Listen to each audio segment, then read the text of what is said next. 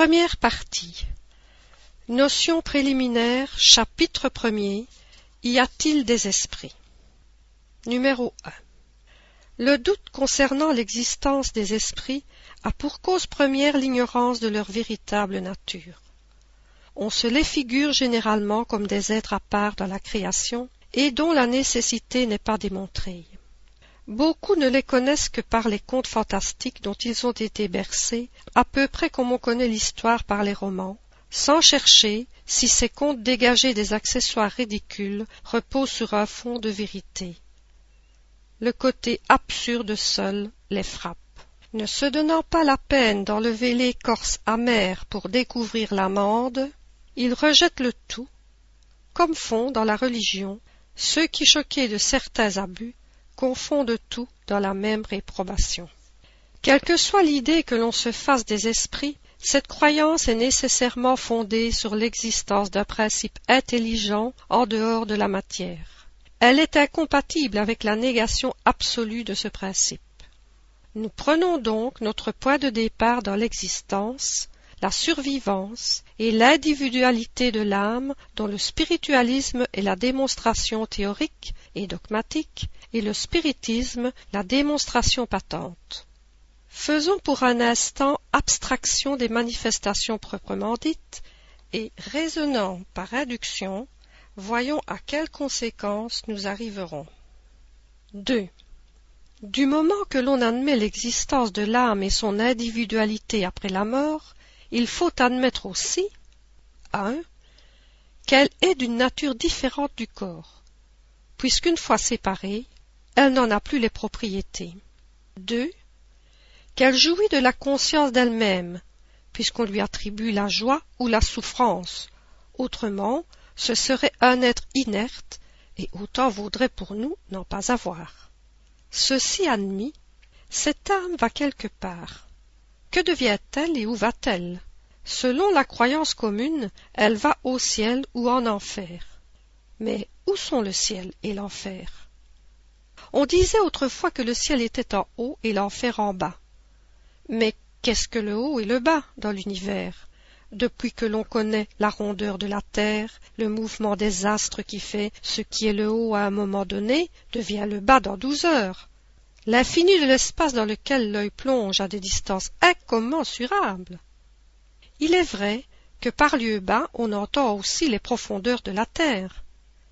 Mais que sont devenues ces profondeurs depuis qu'elles ont été fouillées par la géologie? Que sont également devenues ces sphères concentriques appelées ciel de feu, ciel des étoiles, depuis que l'on sait que la Terre n'est pas le centre des mondes et que notre Soleil lui-même n'est qu'un des millions de soleils qui brillent dans l'espace et dont chacun est le centre d'un tourbillon planétaire? Que devient l'importance de la Terre perdue dans cette immensité? Par quel privilège injustifiable ce grain de sable imperceptible qui ne se distingue ni par son volume, ni par sa position, ni par un rôle particulier, serait-il seul peuplé d'êtres raisonnables? La raison se refuse à admettre cette inutilité de l'infini, et tout nous dit que ces mondes sont habités. S'ils sont peuplés, ils fournissent donc leur contingent au monde des âmes. Mais encore une fois, que deviennent ces âmes, puisque l'astronomie et la géologie ont détruit les demeures qui leur étaient assignées? Et surtout, depuis que la théorie si rationnelle de la pluralité des mondes les a multipliées à l'infini. La doctrine de la localisation des âmes ne pouvant s'accorder avec les données de la science, une autre doctrine plus logique leur assigne pour domaine non un lieu déterminé et circonscrit, mais l'espace universel. C'est tout un monde invisible au milieu duquel nous vivons, qui nous environne et nous coudoie sans cesse.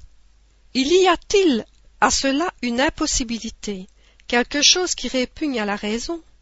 Nullement. Tout nous dit au contraire qu'il n'en peut être autrement.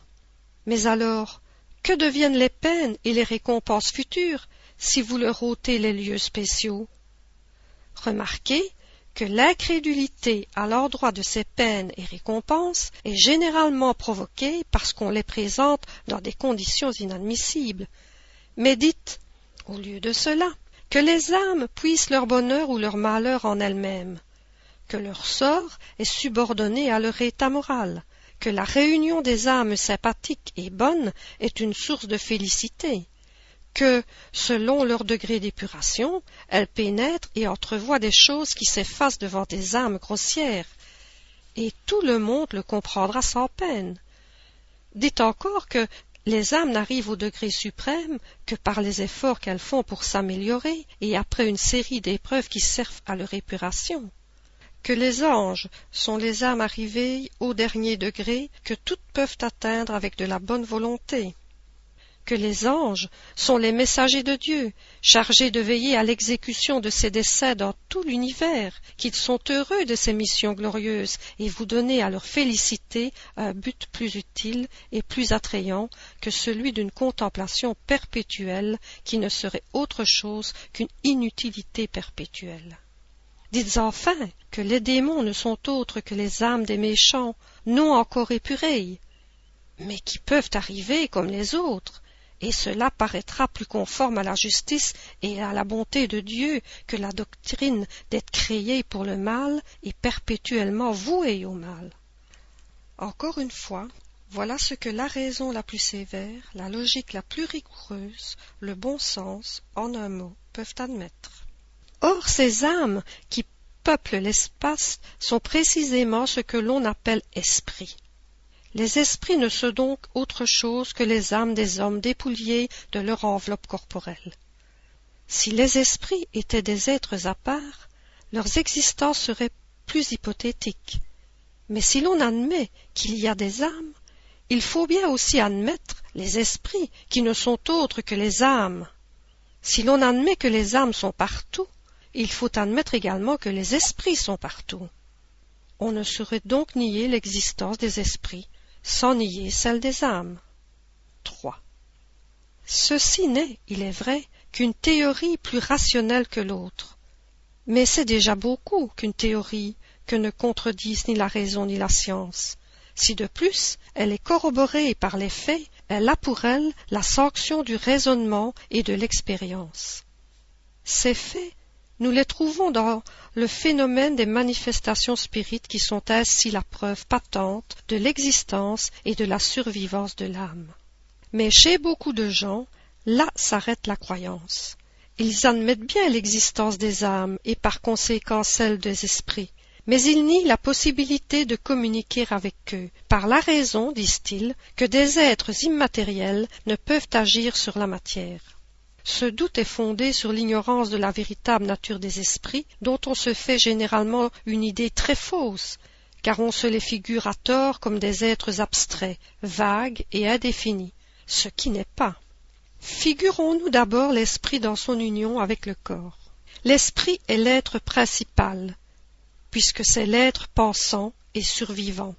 Le corps n'est donc qu'un accessoire de l'esprit, une enveloppe, un vêtement qu'il quitte quand il est usé.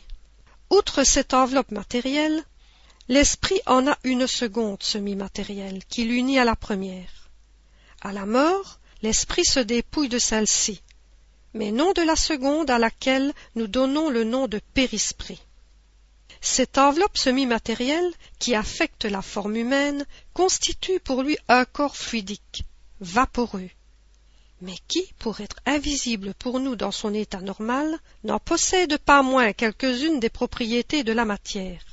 L'esprit n'est donc pas un point, une abstraction, mais un être limité et circonscrit auquel il ne manque que d'être visible et palpable pour ressembler aux êtres humains. Pourquoi donc n'agirait-il pas sur la matière? Est-ce parce que son corps est fluidique? Mais n'est-ce pas parmi les fluides les plus raréfiés, ceux mêmes que l'on regarde comme impondérables, l'électricité par exemple, que l'homme trouve ses plus puissants moteurs? Est-ce que la lumière impondérable n'exerce pas une action chimique sur la matière pondérable? Nous ne connaissons pas la nature intime du périsprit, mais supposons-le formé de matière électrique ou tout autre aussi subtile, pourquoi n'aurait-il pas la même propriété étant dirigé par une volonté? 4. L'existence de l'âme et celle de Dieu, qui sont la conséquence l'une de l'autre, étant la base de tout l'édifice, avant d'entamer aucune discussion spirite, il importe de s'assurer si l'interlocuteur admet cette base. Si à ces questions, croyez-vous en Dieu? Croyez-vous avoir une âme? Croyez-vous à la survivance de l'âme après la mort? Il répond négativement ou même s'il dit simplement Je ne sais pas, je voudrais qu'il en fût ainsi, mais je n'en suis pas sûr.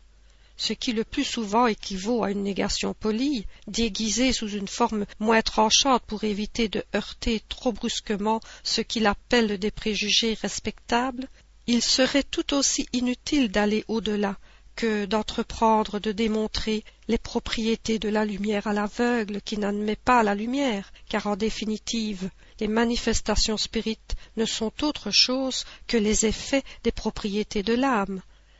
Avec celui-là, c'est un tout autre ordre d'idées à suivre si l'on ne veut pas perdre son temps. Si la base est admise, non à titre de probabilité, mais comme une chose avérée, incontestable, l'existence des esprits en découle tout naturellement. 5. Reste maintenant la question de savoir si l'esprit peut se communiquer à l'homme, c'est-à-dire s'il peut faire avec lui échange de pensées. Et pourquoi non? Qu'est-ce que l'homme sinon un esprit emprisonné dans un corps? Pourquoi l'esprit libre ne pourrait-il se communiquer avec l'esprit captif comme l'homme libre avec celui qui est enchaîné? Dès lors que vous admettez la survivance de l'âme, est-il rationnel de ne pas admettre la survivance des affections? Puisque les âmes sont partout, n'est-il pas naturel de penser que celle d'un être qui nous a aimés pendant sa vie vienne auprès de nous, qu'il désire se communiquer à nous et qu'il se serve pour cela des moyens qui sont à sa disposition? Pendant sa vie, n'agissait-il pas sur la matière de son corps? N'est-ce pas lui qui en dirigeait les mouvements? Pourquoi donc, après sa mort, d'accord avec un autre esprit lié à un corps, n'emprunterait-il pas ce corps vivant pour manifester sa pensée comme un muet peut se servir d'un parlant pour se faire comprendre? 6. Faisons pour un instant abstraction des faits qui pour nous rendent la chose incontestable.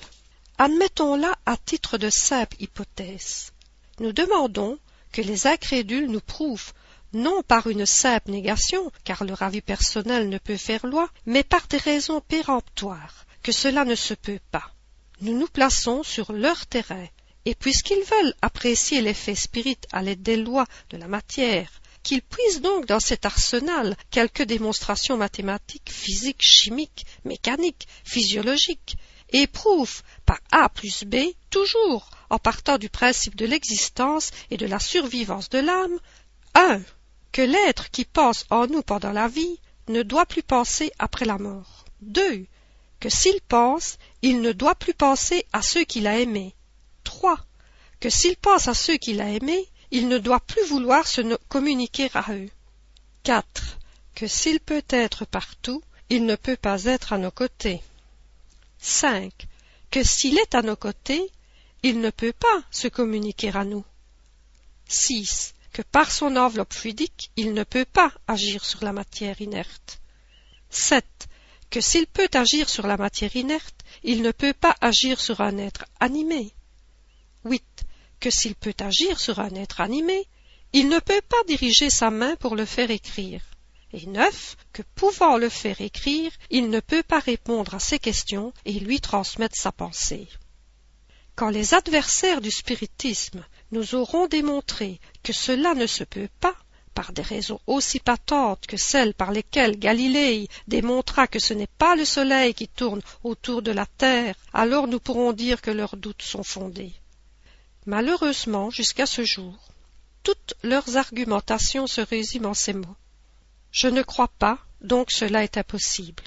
Ils nous diront sans doute que c'est à nous de prouver la réalité des manifestations. Nous la leur prouvons par des faits et par le raisonnement. S'ils n'admettent ni l'un ni l'autre, s'ils nient même ce qu'ils voient, c'est à eux de prouver que notre raisonnement est faux et que les faits sont impossibles.